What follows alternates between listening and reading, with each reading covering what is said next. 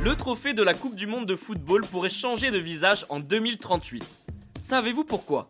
Bienvenue dans Tu veux une médaille Les réponses aux questions de sport que vous ne vous posez pas encore.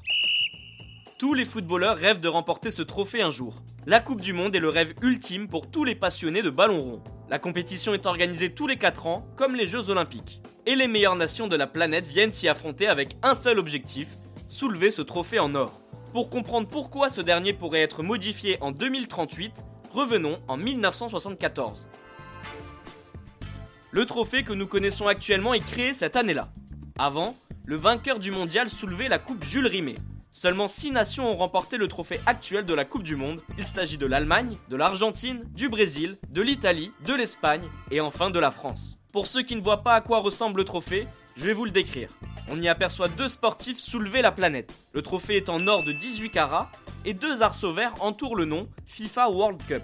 C'est une pierre précieuse, la malachite. Les noms des vainqueurs sont gravés sur le socle dans la langue d'origine de l'équipe gagnante, et cela depuis 1974. Seul petit problème, il n'y aura plus de place pour inscrire le nom d'une autre nation d'ici 2038. Certes, ce n'est pas tout de suite, mais la FIFA est restée floue sur l'éventualité d'un nouveau trophée. Ce problème peut rappeler celui de la Coupe Davis au tennis.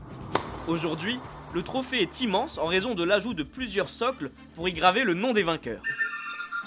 Et bien voilà, vous savez maintenant pourquoi le trophée de la Coupe du Monde de football pourrait changer de visage en 2038.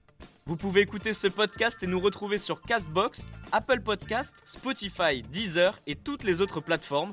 Je vous retrouve rapidement pour une prochaine question de sport dans Tu veux une médaille. À très vite.